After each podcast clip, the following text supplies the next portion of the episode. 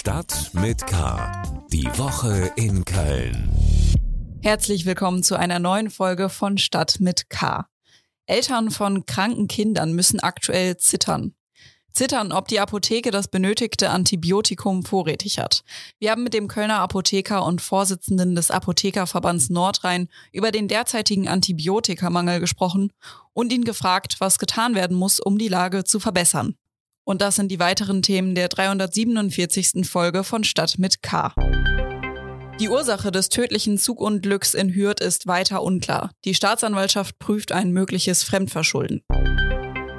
14 Jahre nach dem Einsturz des Kölner Stadtarchivs ist die Zukunft des Weitmarkts immer noch ungewiss. Bürgerkomitee ehrt Linda Rennings und Gerhard Baum für ihr soziales Engagement. Das sind die zwei neuen alternativen Ehrenbürger. Das Schunkellied schlechthin feiert Geburtstag. Vor 50 Jahren entstand in unserem Fädel von den Black Föß. Thema der Woche. Antibiotika sind derzeit knapp.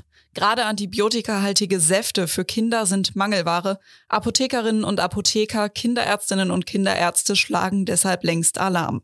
Für Eltern mit kranken Kindern kann der Mangel zur Nervenprobe werden, wenn sie von Arzt zur Apotheke und wieder zurück müssen, weil das verschriebene Medikament einfach nicht da ist und eine Alternative verschrieben werden muss. Im Notfall geht es ins Krankenhaus, wo die Antibiotika dann intravenös gegeben werden. Aber auch Kliniken klagen mittlerweile über einen Antibiotikamangel. Thomas Preis ist Apotheker in Köln und außerdem Vorsitzender des Apothekerverbands Nordrhein. Er erklärt, wie ernst die Lage derzeit wirklich in Köln ist. Nun, äh, die Lage ist äh, schwierig. Äh, es gibt kaum noch Antibiotika für Kinder vor allen Dingen und auch bei den Erwachsenen ist es sehr schwierig. Wir müssen sehr oft von den Verordnungen der Ärzte abweichen, um überhaupt noch eine Versorgung sicherzustellen. Uns ist eben auch ganz wichtig, die Politik zu warnen, dass wir in so einer schwierigen Situation sind. Wir als Apotheker warnen schon seit zehn Jahren davor und es ist nichts geschehen und jetzt sind wir an einer sehr schwierigen Situation. Ein Signal ist ja auch die äh, Verordnung, die jetzt vom Bund erlassen wurde, dass äh, Importe stattfinden können. Hm. Wie häufig ist es denn tatsächlich schon vorgekommen, dass Sie auch Eltern wegschicken mussten, weil sie eben das verschriebene Medikament nicht vorrätig haben? Dafür, darüber führen wir keine Statistiken, aber wir sind ja im Austausch mit Kinderärzten und auch den Kliniken. Und selbst die Kliniken äh, melden ja jetzt Engpässe bei Antibiotika für Kinder. Und das ist ein ganz klares Signal dafür, dass es äh, sehr schwierig ist. Und wir haben vor kurzem eine Befragung bei unserem Kollegen gemacht, die aber alle Medikamente betrifft. Und da muss man sagen, dass äh, jede zweite Verordnung, die in den Apotheken vorgelegt wird, von Lieferengpässen betroffen ist. Und jede Apotheke hat einige hundert Positionen, die nicht lieferbar sind. Und wenn man den offiziellen Listen des BfArM, des Bundesministeriums für Gesundheit, folgt, dann haben in weniger als einem Jahr hat sich die Liste der nicht lieferbaren Medikamente verdoppelt. Hm.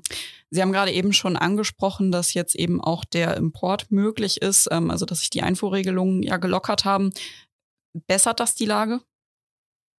Nein, das wird die Lage nicht äh, entscheidend äh, bessern. Es sind äh, eigentlich mehr Fragen als Antworten dadurch gegeben. Die Politik muss jetzt äh, ganz klar, energisch und effizient eintreten in diese Situation. Es kann nicht sein, äh, dass jetzt äh, Hunderte von Apotheken in Köln Einzelimporte durchführen. das ist viel zu aufwendig und die einzelnen Apotheken können nicht das ausbügeln, was Staat, Krankenkassen und Pharmazeutische Hersteller versäumt haben zu tun in den letzten Jahren. Was genau muss denn die Regierung tun, damit sich die Situation jetzt verbessert? Nun, wir haben ja vor einigen Jahren zum Beispiel Engpässe gehabt bei Grippeimpfstoffen oder auch bei Pneumokokkenimpfstoffen und äh, da hat äh, der Staat dafür gesorgt, dass zentral in Europa oder damals die Pneumokokkenimpfstoffe wurden sogar aus Japan hier in äh, Deutschland eingeführt, zugelassen und waren dann über den pharmazeutischen Großhandel erhältlich. Äh, das ist eine Möglichkeit, äh, schnell zu reagieren. Wenn Apotheken jetzt als Einzelimporteure auftreten, ist das einfach eine Verlagerung äh, der auf sie und soll ausbügeln die Versäumnisse, die andere gemacht haben. Und das können Apotheken gar nicht schaffen. Vielen Dank, Thomas Preis. Mehr Informationen zu dem Thema findet ihr natürlich auf ksta.de. Nach dem Zugunglück in Hürth gehen die Ermittlungen zur Ursache und dem Hergang weiter. Am Donnerstag war ein Intercity nahe dem Bahnhof Hürth-Kalscheuren in eine Gruppe von Bauarbeitern gefahren. Zwei Personen starben dabei. Die beiden verstorbenen Arbeiter gehörten zu einem Bautrupp, der entlang der Zugstrecke zwischen Köln und Bonn Kabel verlegen sollte. Die Kölner Staatsanwaltschaft hat am Freitag ein sogenanntes Todesermittlungsverfahren aufgenommen, damit soll geprüft werden, ob es mit Blick auf den Tod der beiden Männer Hinweise auf ein strafrechtlich relevantes Fremdverschulden gibt. Unklar ist derzeit etwa, warum der Arbeitstrupp noch an bzw. auf den Gleisen war, obwohl sich ein Zug näherte. Der Zug fuhr mit etwa 160 Kilometern pro Stunde durch das Baustellengebiet. Ob das angemessen war oder der Zug zu schnell unterwegs war, das wird auch noch ermittelt. Genauso, ob die Baustelle genehmigt und richtig abgesichert wurde. 14 Jahre ist es mittlerweile her, dass das historische Stadtarchiv eingestürzt ist. Zwei Menschen starben dabei. Bis heute ist die Zukunft des Weitmarkts unklar. Es fährt keine Bahn. Viele Jahre hat sich die Verwaltung kaum für die Aufarbeitung des Unglücks interessiert. 2020 aber hat der Stadtrat beschlossen, eine unterirdische Veranstaltungsstätte am Weitmarkt zu bauen. Die wird es jetzt aber wohl doch nicht geben. Mir ist mein Kollege Paul Groß zugeschaltet. Paul, bevor wir über die Zukunft des Weitmarkts sprechen, du durftest dir kürzlich den Stein angucken, der für den Einsturz verantwortlich war. Erzähl doch mal. Ja, äh, das war tatsächlich ganz ähm, interessant. Ähm, dieser Stein wurde nämlich 2005 äh, äh, bei äh, Bauarbeiten ähm, entdeckt von der Argelos Süd, der zuständigen äh, Arbeitsgemeinschaft verschiedener Unternehmer, Bauunternehmer und ähm, man hat den äh, sogar auch als eine Art Problem für den Bau erkannt, dann aber äh, einigermaßen inkonsequent ignoriert. Ähm, unter dem Stein, wie man mittlerweile weiß, waren ungefähr acht Meter äh, tiefer Schlitz, äh, 60 Zentimeter breit, in den dann ähm, bei dem Archiveinsturz, beziehungsweise kurz davor, äh, am 3. März 2009, äh, Wasser eindrungen. Ähm, und äh, dann so viel Boden äh, sozusagen unter den Bau gespült hat, ähm, dass das Ganze dann den Einsturz, soweit man das rekonstruieren konnte, ähm, ausgelöst hat. Äh, genau, das Ganze äh, spielt sich äh, oder spielte sich 25 bis 33 Meter unter der ähm, Höhe des damaligen Archivs, des damaligen Stadtarchivs ab. Ähm, und dieser Stein, der wurde inzwischen zumindest in Teilen geborgen. Andere Teile sind zu sehr mit dem Beton verwoben und konnten da nicht mehr rausgehoben werden. Ähm, aber in Teilen wurde der eben geborgen und jetzt steht er in Köln-Westhofen im rechtsrheinischen äh, Nirgendwo ähm, in einer ehemaligen Kaserne und äh, wird da sozusagen von der Stadt aufbewahrt. Ja, und jetzt konnten wir uns den ähm, anschauen. Für das, was der Stein ausgelöst hat, war er dann auch einigermaßen unspektakulär groß, also zumindest beziehungsweise klein, der Teil, den man sehen konnte. Sind 60 Zentimeter mal 120 äh, Zentimeter. Ähm, also dann doch ziemlich überschaubar. Ähm, in Relation zu der Katastrophe, die dann letztlich aus dem Stein folgte. Wir schauen weiter in die Zukunft. Wir haben es eben schon gesagt, ähm, der unterirdische Veranstaltungsraum am Weidmarkt, der wird jetzt wohl doch nichts. Warum? Ja, ähm, die Initiative Archivkomplex, die ähm, die Gedenkarbeiten zum Weidmarkt über Jahre eigentlich de facto übernommen hat, da war die Stadt zu Beginn ja nicht besonders engagiert, ähm, die hat sich sehr für den äh, äh, Veranstaltungsraum unterirdisch eingesetzt, um sozusagen der Bedeutung dieses Ortes auch für die, für die Geschichte der Stadt gerecht zu werden. Und da sollten Kulturveranstaltungen stattfinden äh, auf der Zwischenebene zwischen der künftigen U-Bahn und ähm, ähm, ja, dem äh, Boden quasi. Das äh, wird jetzt aber nichts, ähm, obwohl der Rat das eigentlich beschlossen hatte. Ähm, die Verwaltung hat jetzt vorgeschlagen, äh, das Ganze zu kippen. Der Grund sind wie immer die Kosten. Das ist nämlich sehr äh, kompliziert, äh, einen solchen Raum einzurichten. Und es gibt sozusagen Bedenken, was die Durchführung von Kulturveranstaltungen dort angeht, weil das eben sehr, sehr laut ist an den Gleisen, ähm, auch sehr wackelig und von ja, äh, verschiedensten äh, ähm, akustischen und räumlichen Einschränkungen dann äh, geprägt. Und ähm, diese charmante Idee ist dann durch den, bei der Prüfung der Verwaltung äh, ja doch irgendwie durchgefallen, weil man das Gefühl hatte, ähm, ja, das äh, ist sozusagen sehr teuer und am Ende kann man gar nicht das dort machen, äh, was man dort machen wollte, Lesungen, Ausstellungen etc. Ähm, und deswegen hat die Verwaltung vorgeschlagen, das ganze Projekt zu kippen und äh, der Rat müsste das aber noch beschließen. Also das ist jetzt noch nicht durch. Der Rat müsste da seinen eigenen Beschluss, diesen äh, Raum zu bauen, dann zurücknehmen. Das schlägt die Verwaltung jetzt vor. Wie soll es denn davon ab jetzt bei der Baustelle weitergehen? Es kann ja nicht einfach auf ewig ein riesiges Loch da im Boden klaffen.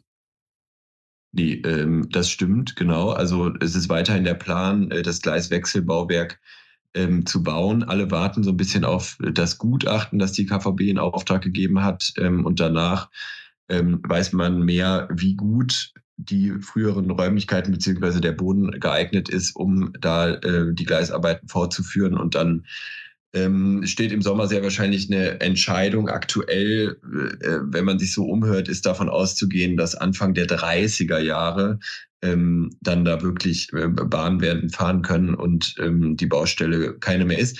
Ob das so kommen wird, man weiß es natürlich immer nicht ganz genau. Ähm, aber äh, selbst äh, jetzt sozusagen im Best-Case-Szenario 2030, 31 wird das Ganze fertig sein, dann hat das immer noch äh, mehr als 20 Jahre nach dem Einsturz äh, gedauert. Und das ist natürlich schon eine sehr lange Zeit und äh, für viele auch frustrierend. Wir sind gespannt, wie es dann vielleicht in zehn Jahren am Weitmarkt aussieht. Vielen Dank, Paul Groß. Mehr Informationen gibt's auf ksta.de. Person der Woche. Linda Rennings und Gerhard Baum scheinen auf den ersten Blick sehr verschieden. Zwei entscheidende Dinge haben die beiden aber gemeinsam. Ihr Einsatz in und für Köln und ihre Auszeichnung zu alternativen Ehrenbürgern für genau diese Arbeit. Meine Kollegin Laura Ostender erzählt euch, warum gerade die Kölsche Linda und der ehemalige Bundesminister Baum diese besondere Ehrung erhalten. Während viele Menschen ihre Heimat in Köln finden, gibt es auch die, die in Köln heimatlos werden. Der gleichnamige Verein Heimatlos in Köln kümmert sich um genau diese Menschen. Denn auch die Initiatorin Linda Rennings war fünf Jahre in ihrem Leben wohnungslos. Sie wächst in einem krisenreichen Zuhause in Mülheim auf. Als die zweite Ehe zerbricht und sie nach der Arbeit die Wohnung verliert, wird sie physisch und psychisch sehr krank und lebt anderthalb Jahre auf dem Dünnwalder Friedhof, ohne Decke oder Schlafsack, während sie das Grab ihrer Großmutter pflegt. Irgendwann wird ein Mann auf sie aufmerksam und bringt sie zur Beratungsstelle Kaffee Auszeit. Dort wird ihr geholfen und öfter ein Schlafplatz vermittelt. Wirklich besser geht es ihr erst nach einem Aufenthalt in der Psychiatrie. Seitdem lebt Rennings wieder in einer kleinen Wohnung in Mülheim und bildet sich weiter, unterstützt insbesondere Frauen bei der Rückkehr in stabile Wohnverhältnisse. Seit 2014 mit ihrem eigenen Verein. Dort bietet sie Gesprächsrunden an, fragt die Frauen auf der Straße, was sie wirklich brauchen, sucht Schlafplätze in sicherer Umgebung. Mit Hund ist es schwieriger, einen Schlafplatz zu finden. Dabei ist der so wichtig, als Begleiter und Beschützer. Auch Rennings liebt ihren Hund sehr. In ihrem Verein und als Streetworkerin hilft der Kölschen Linda ihre Menschenkenntnis ebenso wie ihre resolute und nahbare Art. Sie nimmt sich nicht wichtig, während sie die Würde von Menschen wiederherstellt. Auch Gerhard Baum kämpft für Menschenwert und Menschenwürde. Als Jurist sind seine Werkzeuge die Paragraphen. Kurz nach dem Abitur tritt er in die FDP ein. Der Anwalt, Kommunalpolitiker und irgendwann Bundesinnenminister schreibt Verfassungsbeschwerden, wenn er die Freiheit der Bürgerinnen und Bürger in Gefahr sieht. Er vertritt menschliche Interessen vor staatlichen, vertritt Opfer nach Verkehrskatastrophen, berät Amnesty International und fördert Kultur- und Verbraucherschutzthemen. Am 4. Juni um 12 Uhr im Gürzenich werden diese beiden für ihr jahrelanges gesellschaftliches Engagement geehrt, für intensive politische Arbeit, die werteorientiert und menschennah ist. Wir gratulieren zwei besonderen Kölnern und Humanisten. Good News. Barbie, die Plastikpuppe von Mattel, kennt man hauptsächlich als groß, schlank und blond. In den vergangenen Jahren hat der Konzern sich aber geöffnet und neuerdings gibt es auch eine Barbie, die eine Person mit Down-Syndrom darstellen soll. Nathalie Dedrö, Kölner Aktivistin und die deutsche Botschafterin der neuen Puppe, findet, dass die Barbie zur Inklusion beiträgt. Ja, genau, die kann ja äh, bei äh, Stunden bei Inklusion helfen, dass das halt natürlich mehr gezeigt wird, äh, dass das mehr, äh, äh, mehr sichtbar wird und so, dass man darauf äh, sowas nicht vergessen soll einfach. Das einzige Manko an der Puppe, auf den ersten Blick ist nicht genau erkennbar, dass die Barbie das Down-Syndrom haben soll. Sie sieht aber schon anders aus als andere Barbies. Sie ist vor allem kleiner und hat ein rundliches Gesicht. Ihre Augen sind im Verhältnis auch etwas kleiner und stehen etwas schief. Unser Kulturredakteur Christian Boos findet die neue Barbie schöner als das Standardmodell. Sie sehe jedenfalls so aus, als würde sie im echten Leben besser zurechtkommen als ihre nicht gut ausbalancierte Plastikschwester.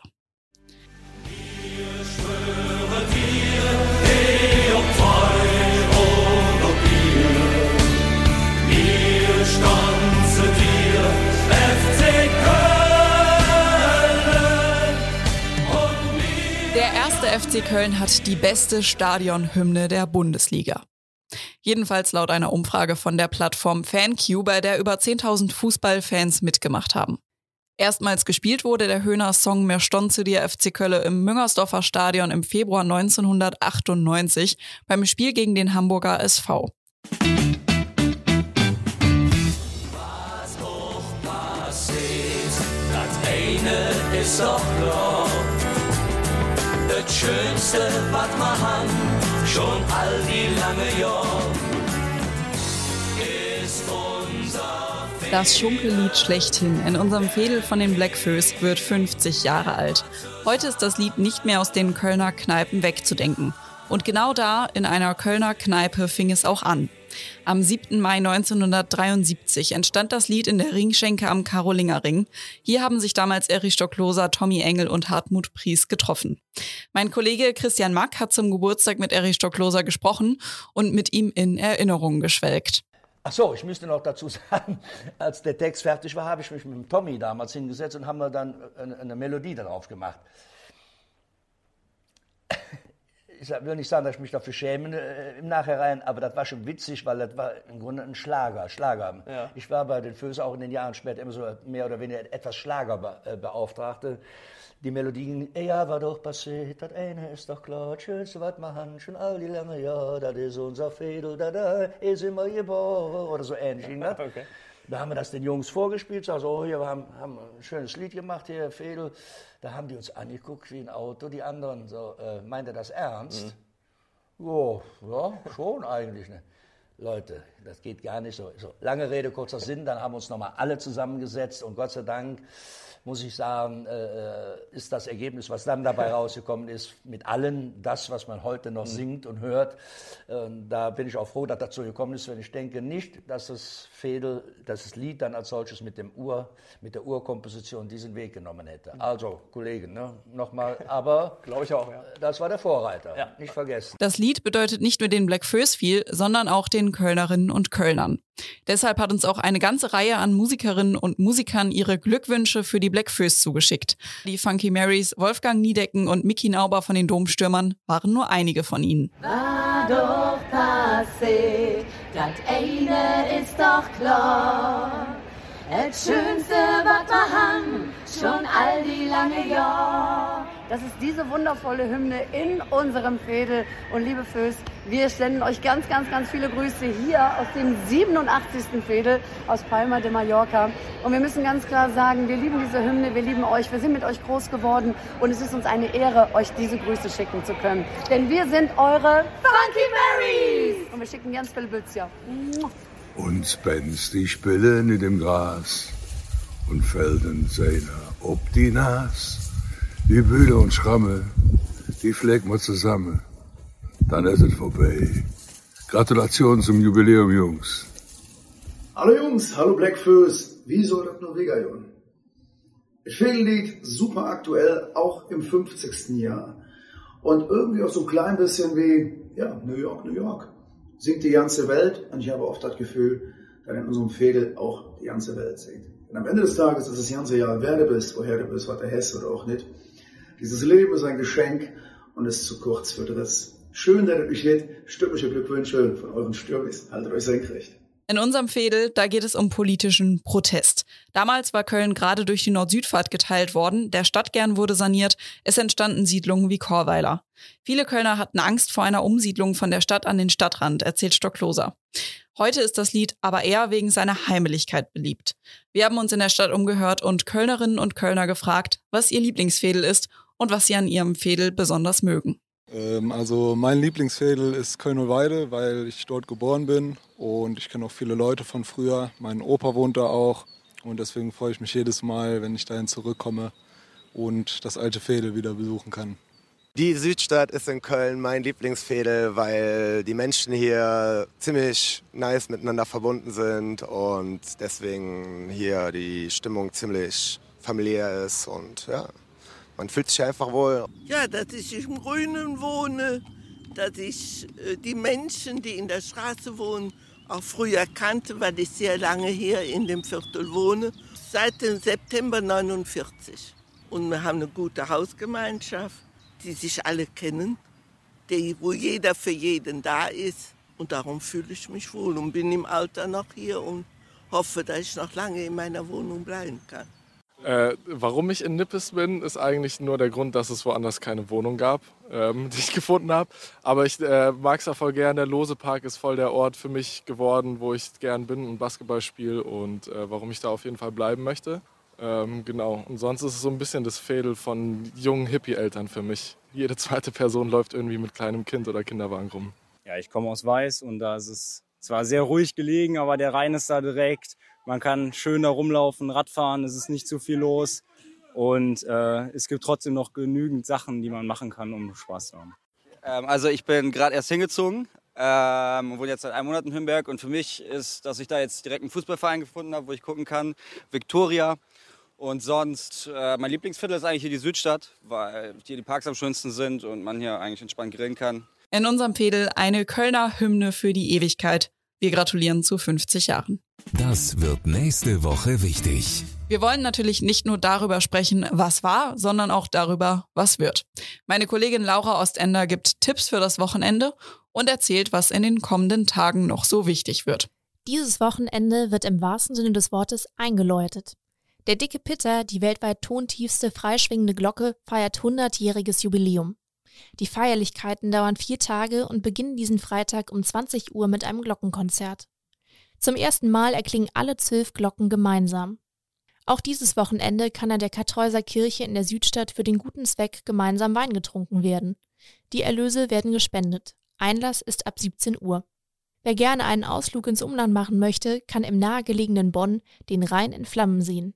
In der Rheinaue treten Bands auf, bis um 23.15 Uhr das Feuerwerk beginnt.